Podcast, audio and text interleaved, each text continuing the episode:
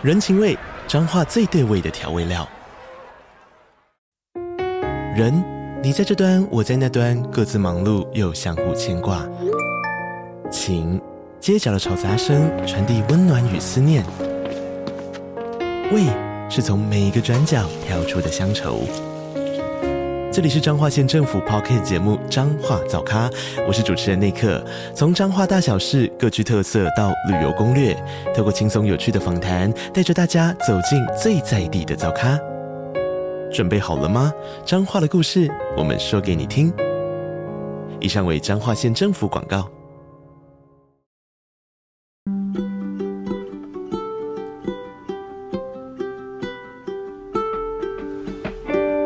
听众，大家好，我是 Dr. Selina，欢迎收听最新一集的《小资变有钱》。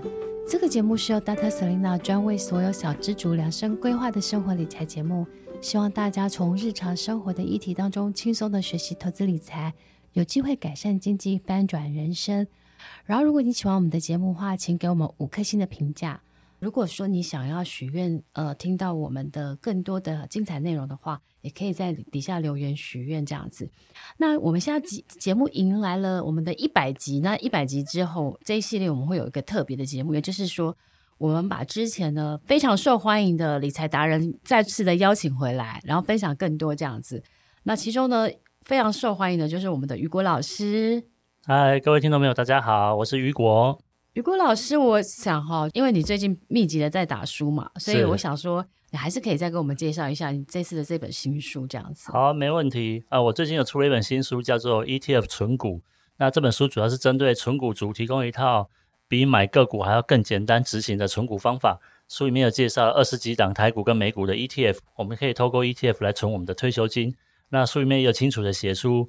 呃，存股的步骤啊，教你如何执行，还有解释一下存股过程中常见的问题，都可以在书里面一一的为你解答。我们今天的主题是用 ETF 打造月月配息的退休金计划。最近存股族有个非常巨大重大的消息，就是零零五六呢也改成季配息了。对，然后呢，零零五六如果再加上零零八七八，再加上零零七一三，对，好像就可以变成是月月配息了。对，没错。然后其实后来元大就公布，其实元大是想要把零零八五零，因为零零八五零好像也改了。元大 ESG 这个，它也改成季配息，嗯，也改季配。所以其实我觉得元大应该是知道台湾所有小资族的心声，就是 所有小资族非常爱配息，也也很爱季配息，然后最好可以月月配息这样子。那我想要问雨果老师，就是说，你觉得如果小资族用季配息来打造月月配息的退休金，是不是可以呢？好，我这边分两个角度来切入了。我先讲我的结论好了，我的答案是，其实并不需要追求月月配息。那我解释一下为什么。呃，首先我们先讲一下退休钱好了。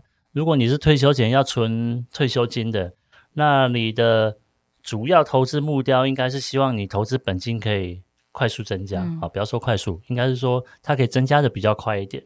那我们也知道，以大盘型指数 ETF 跟高股息的 ETF 来说的话，长期，比如说十年、十五年以上，大盘型指数的 ETF，它的总报酬率是会比较高的。嗯，啊，这个原因我们以前也解释过。对。那如果你现在为了要追求月月领息，然后选择总报酬率比较低的高配息高股息 ETF，那其实就减缓了你准备退休金的速度。对，嗯、那那请问一下，你每个月领到这个配息之后，这个钱你要做什么用？基本上你还是把钱再滚进去嘛。嗯。那你每个月滚跟每一季滚有什么差别吗？其实差别并不大。嗯。那你也不会因为每个月都有买进股票。你的成本就会摊的比较漂亮，其实这都是运气问题。嗯，嗯，那再来就是指退休退休后咯。那你退休后，你觉得每个月都有股息可以领，好像每个月都有薪水可以领一样，感觉不错，对不对？那投资朋友想一下，这些季配息的的高股息 ETF，他们的配息是从哪里来的？是从他们手中的持股个股配息拿来发给大家的吗？那我们知道台股的配息都有一个比较。呃，比较热门的时段大概就是年中左右，六七八，对，六七八月，尤其是特别是电子股。好了，那你在六七八月这个持股的配息领到之后，这些证券商、基金公司决定怎么把这个配息发给投资人，他可以选择我把领到的息平均分散到后面几季配掉，我也可以这季这一季领到多少就发多少，所以。即使是季配息，你在一月领到的跟四月领到跟七月领到的金额很可能都是不一样，而且可能会有很大落差的。那目前只有零零八七八是配的比较平均一点，嗯、它有可能它有机制，可能还有平准金的。对，那其他的。呃，其他的可能就不一定。零零五六他们也要加进去。对，但是平准金它影响的并不是每一季配息可以比较稳定，嗯、它只是让后面投资人的钱先把本金配给你，等到下一季配息的时候，你才会领到完整的配息嘛。嗯所以，如果你要靠月月配息来领退休金的话，你就要有一个心理准备，你每个月领到的钱都不一样。嗯，那而且有时候可能会落差很大，比如说年初或年底的时候领到的钱会相对于年终就少很多。嗯，那对于你的退休生活来讲，这个是不是一个好的方法？我觉得并不一定。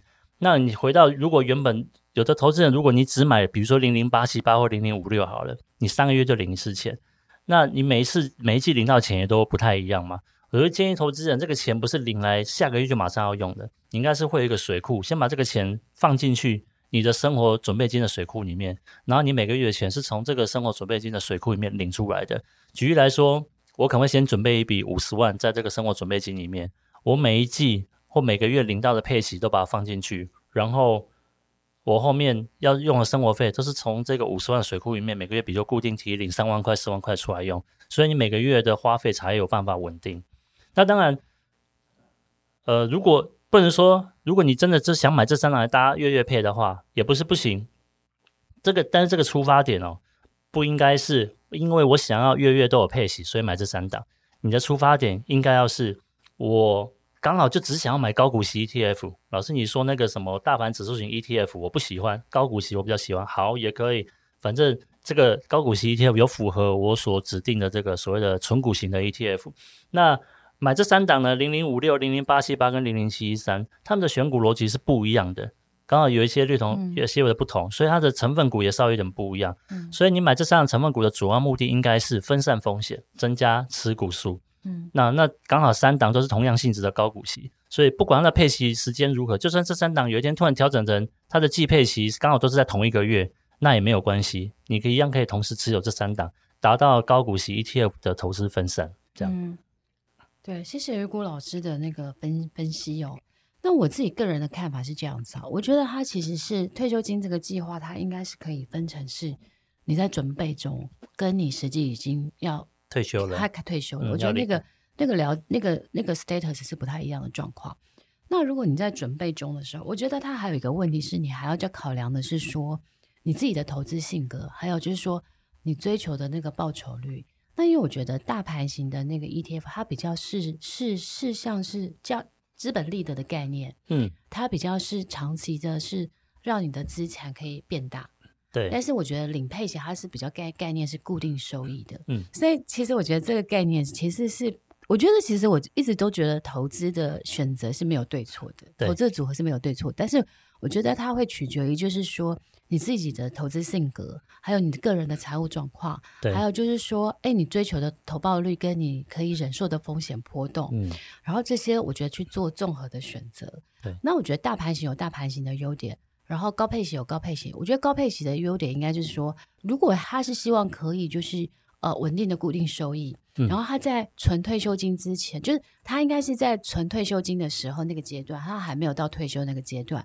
他如果可以维持纪律，就是他领到配息的时候再投入，那我觉得长期的时间加复利下来，我觉得也不会太差。嗯、因为比如说像我自己有在做一些高配息的实验，比如说我我有零零八七八好了，我有零零七三，可是我每次很纪律的就是。我我可能比如说这一季我领到的配息可以买两张零零八七八好了，嗯，然后我可能除息后或是它相对有一些低点的时候，我就我就再再投入，然后我可能这样的我就发现说我的张数越来越多，是，然后因为它最近表现很好嘛，它已经到十八块不好像二了吧，所以我就发现说我账面上的那个未实现损益变很多，嗯。嗯，然后可是我就觉得说，哎，这个对我来对一般的那种懒人投资。呃，或是纯股族，或是小资族来讲，它其实是心脏负担比较比较小的。对。可是如果说像是比如说零零零五零，它前一阵去年在跌的时候，你看它可以跌到九十几，然后现在涨又涨到一百二、一百三。假设这样，它波动就相对的大。嗯。所以我觉得，也许是我觉得其实对于就是懒人存股，或是就是小资，或是心脏比较小的人，嗯、也许他们觉得是一个安稳的选择。这样，对啊，对，就像是我买，比如说我买那个泰国的房子好了，我对它的期待，我觉得它可能只要有四趴多，我觉得就 OK 了，因为我可能再再投入泰国的，比如说高配息的 ETF，然后我可能每个月的租金可以再增加四五趴。可是我的目的不是为了要赚钱，我的目的其实最大目的是风险、风险、风险。嗯，因为比如说你在乌克兰那个战争之后，对不对？它房子的价格其实跌到只有十分之一了。嗯哼，就是发生战争，基辅的房价狂跌。那我觉得这个状况其实是我们大家都很想避免，所以我觉得应该是就是前面还是要去回归至你自己的这些，就是你的投资策略、投资目的，还有你自己本身的性格。我觉得这个才去做综合评估，这样。对。那我觉得，我觉得其实季季配息有一个好处啦，就是它真的是你就可以，就是像雨果老师刚刚提的，就是说，哎，因为其实像零零八七八，它是过去三年平均值利率最高的，符合 ESG 分数的。可是呢，零零五六它是预测未来一年最高的。那可能零零九零零是当下最高的，嗯，然后可能零零九一九它是它是它是 combine，它可能是有过去的跟当下的，嗯、所以其实每个逻辑不一样，所以它的它的成分股就不一样，对。然后这个成分股不一样，其实它的比如说它的产业的结构不一样，比如说啊、呃，有的零零零八七八可能电电子通路的那个就是大连大那些比较多，或者它比较、嗯、金融股金融股比较可能金融股没没那么多，金融股二十我记得二十几趴。嗯。那、啊、可能零零七零一的话，可能金融股占比很大，嗯，所以我觉得每一个都不一样，所以我觉得大家还要做一点 study 这样子，对，还是要了解它选股逻辑对，但不是说只有看到高配息，然后就就无脑买，不是不是。但是这几个我觉得也都是蛮稳健的啦，也都是长期算绩效表现不错的，不管是零零五六也好，因为零零五六大概也连续十二年都配息嘛，对，大概也十一年都有顺利的填息，嗯。所以我觉得这些应该都是长期算还不错的投资选择。像 Selina 刚刚提到的，就是如果你是喜比较偏向高股息的话，有一个比较明显的好处就是，你每一季你除了每个月固定扣款可以买股以外，你每一季的配息都还可以买股，你的持股数就会很一直，你就看到它一直在增加。像像我现在的零零八七八，基本上我都几乎都没有在拿钱，我都是领配息在一季就在去拿，啊、然后除非是它大跌的时候，对。我就觉得，哎，他打了，比如说他股价打个九折，嗯、那我可能就逢低我会进场去买。嗯哼嗯。所以我的逻辑就是，我领配息再投入，或是它大跌的时候，我我逢低再加嘛。对。然后我觉得，哎，我就会觉得这个东西，我就是平常我都不太会去看它。对。因为它对我来讲就是纯纯张数。对，其实我有听过一个一个人的方法是。他的每个月存下来的钱，主要就买高股息的 ETF，、然后领到的股息呢，再把股息拿去买零零五零这种波动比较大。其实也是可以。对，那其实我觉得这种组合到时都无所谓。对啊，因为基本上我们在讲存股嘛，用 ETF 来存。嗯。那你的 ETF 只要选股逻辑正确，嗯，那产业够分散，不管是大盘型的或者是高股息型的，我认为都可以。它只是投资人你在买的时候，你自己要清楚，你选的这张 ETF。会有什么样的影响，跟可以预期什么样的结果？你不要觉得说我买高股息可以赚的比较多，嗯、当然不是，你的需求是不一样的。所以这些我在书里面也都做比较清楚的解释。这样、嗯、对，所以大家也可以去看雨果老师写的 ETF 的新书。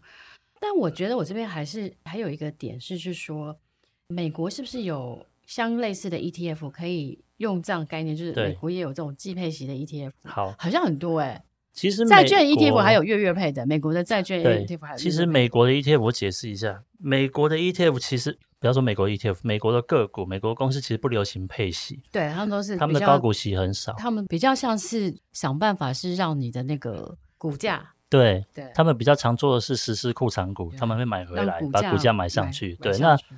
以我们都习惯高股息要五趴以上才叫高股息，美国其实只要殖率超过三趴就叫高股息，利息就很高了。因为美国 美国公司真的是追求的是比较成长，对，它比较没有在配息。那如果说像美，当然美国的 ETF 跟个股他们也都有配息，可他们的配息的时间几乎都是固定在三六九十二月，嗯，所以你没办法，你应该没有办法凑一个月月配。通常要凑月月配的话，通常会是用债券，不会是用股票。对，那债券有的人是直接买直债搭配所谓的债券 T。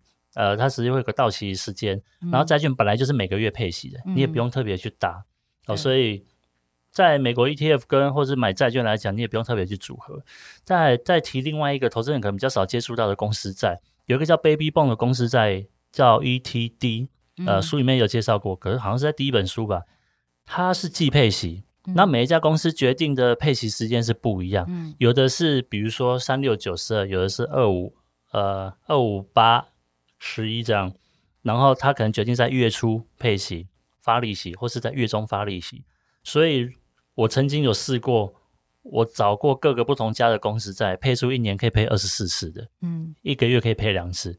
但其实这个意义也不大了。啊，你领了那么多次，那个钱其实因为它价格每次都不一样，你领到钱配利息的时候，你也没有办法当场直接买入，你只是领到这个钱之后，你还要再进一步想一下这个钱我要干嘛。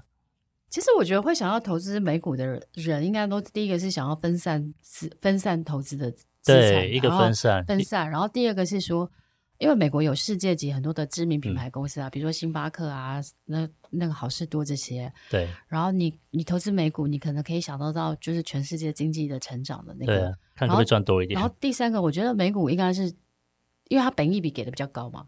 所以它像成长性也相对的，如果它成长性好像 Nvidia，像你看前阵一人救全球，对啊，它本益比现在两百四十几倍，我印象中对，就是一人救全球这样子。你看，就是因为它一个就是呃那个。就是财报优于预期的成长性，所以你看，哇，我觉得它只是衰退没那么多而已。我觉得好强哦！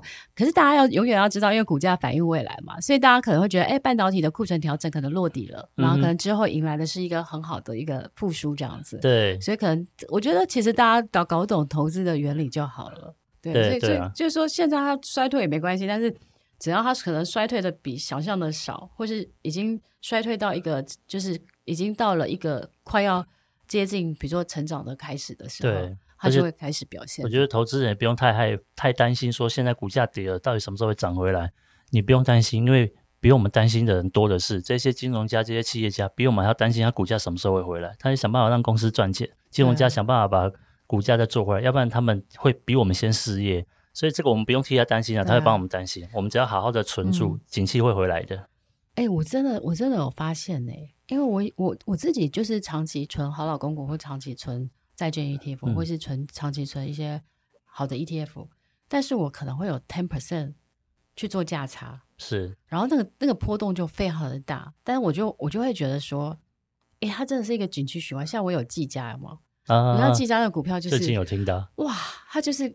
我去年买的时候是，我我好像一两年前买的时候是从九十，它涨到快一百八、一百九哦，快翻倍，翻倍。对，然后呢，可是它反转的时候也是反转回到九十，可可是呢，最近它又回到一百九，哦，是，可是大概一年的时间，所以我后来发现说，其实只要好的公司，它它的股价的波动，其实你你你了解它那个区间有没有？对，其实你就会泰然，就会很很自若，嗯，就是因为对他够熟，你要对他够熟了。所以我后来发现说，哎，其实像我，我很我我有一些 ten percent 会去做这种价差，就是是每天赚一点小零用钱。我都跟我老我老公每次回家问我说，你今天赚多少钱？然后有时候就跟他讲，他说 你很夸张哎，他说你赚的人赚的钱比人家，比如说一个月的薪水都多的。可是我跟他说，那只是我。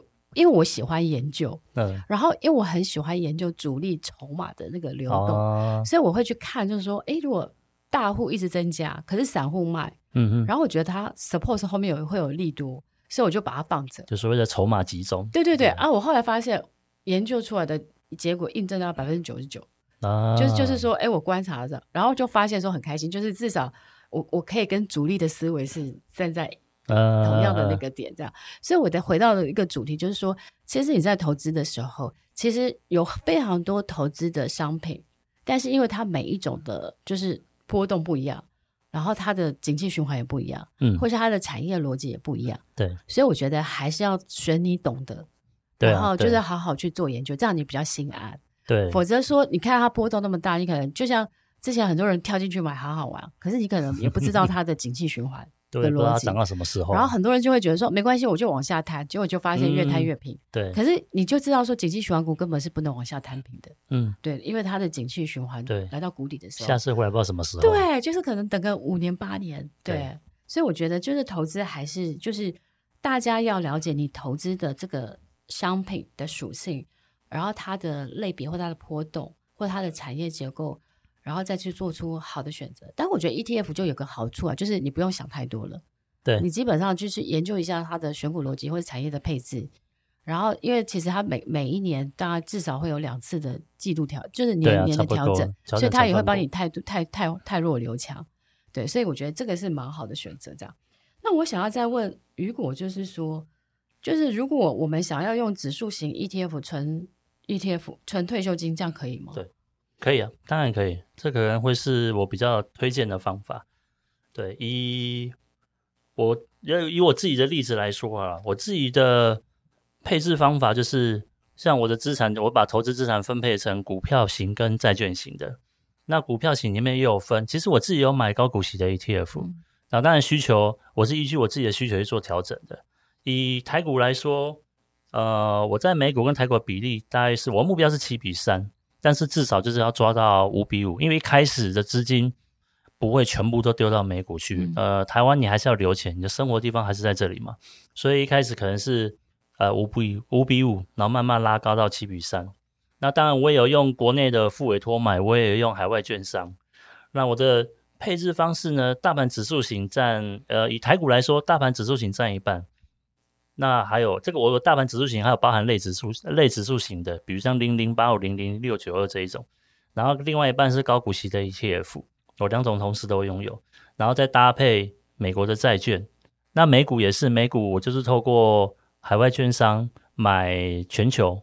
这样相对比较简单，然后付委托可以买那种所谓的 AOA，AOA 就是更简单的，他、啊、自己会帮你做资产再平衡，然后八比二的一个配置比例，就更相对省事。哦，为什么我用付委托？因为付委托的手续费比较高，我就不想要一直在那边交易，所以我只要买一档 AOA，他自己就会去做再平衡，我就从此不用再交易了，我只需要买进就好，嗯，一直放到我要退休需要用钱的时候，我再部分开始部分赎回，嗯，这样。那不管你是用指数型 ETF 或者是所谓的高股息的 ETF 来存股准备你的退休金的话，有一件事情是提醒一定要做的，就是你一定要持续的投钱进去，然后定期执行你的资产再平衡。我们刚刚提到嘛，大盘型的 ETF 可能涨得比较快，高股息涨得比较慢一点，但是领到配息比较多。可是慢慢的，我一开始可能配置的是大盘型跟高股息各一半资金。可是，一两年之后，慢慢的，各个差距就拉出来，可能这边六比四，甚至七比三，那你所承受的风险就不一样了。所以，我会在定义时定期把资产再调整回来。我可能我就需要卖掉大盘型的 ETF，把资金再拿去买高股息型的 ETF，让它调整回调整回来，变成就是原本设定的一半一半。当然，如果你后面投资到一半，后来觉得，诶，大盘型的 ETF 涨得比较快，这个比较符合我所愿。呃，高股息 ETF，我的资金已经够用，因为我本金已经够大的话，其实你每每季领到的配息那个钱，可能已经要补贴你的生活费用，已经够了。那我可以调整比例成，不然大盘型变七成啊，高股息三成就好。那它只要每个月可以帮我补贴个一两万块生活费就够用了。对、嗯、我觉得不是不能改，你要知道你为了什么而改。对对，好啊，那谢谢今天很谢谢雨果来跟我们分享。用 ETF 打造月月配息的这个退休金计划，然后它的各自的好处跟就是你可能要考虑的点，然后或是你有也有其他的选择，比如说再搭配，比如说大盘型、指数型的这些 ETF，或是海外的这样子，嗯，那这个都提供给大家做参考。然后最后呢，其实如果大家想要了解这个 ETF 相关的呢，其实推荐大家可以买雨果的新书，然后雨果可以再讲一次。因为它的书名我每次都记不起来。我的书名很简单，就是 ETF 存股。那你要怎么存呢？存你的退休金，存你的小孩教育基金，嗯、存你之后买房的头期款都可以。那你只要愿意花时间的去执行，那书里面做做详细的介绍，教你怎么执行，包括存股过程中可能会碰到的问题，我都一一为大家解答。嗯，好啊，那谢谢雨果。然后呃，我们希望之后还有机会呢，多多邀请，因为雨果的那个收听率非常好。对，大家很喜欢他的分享，这样子。谢谢。啊，然后我们谢谢大家的收听。那这边大特 Selena 也提醒一下大家，就是说，呃，如果你想要学习投资理财更多的讯息的话，Dr. Selena 呢，其实有开了一个自己的呃 TikTok 的频道，然后呢，大家也可以去追踪。然后每每个礼拜我都会分享更多的，不管是曼谷买房啊，或是 ETF 投资的相关的影片，分享给大家。欢迎大家去追踪订阅这样子。然后今天谢谢大家，我们下次见喽，拜拜。好，大家拜拜。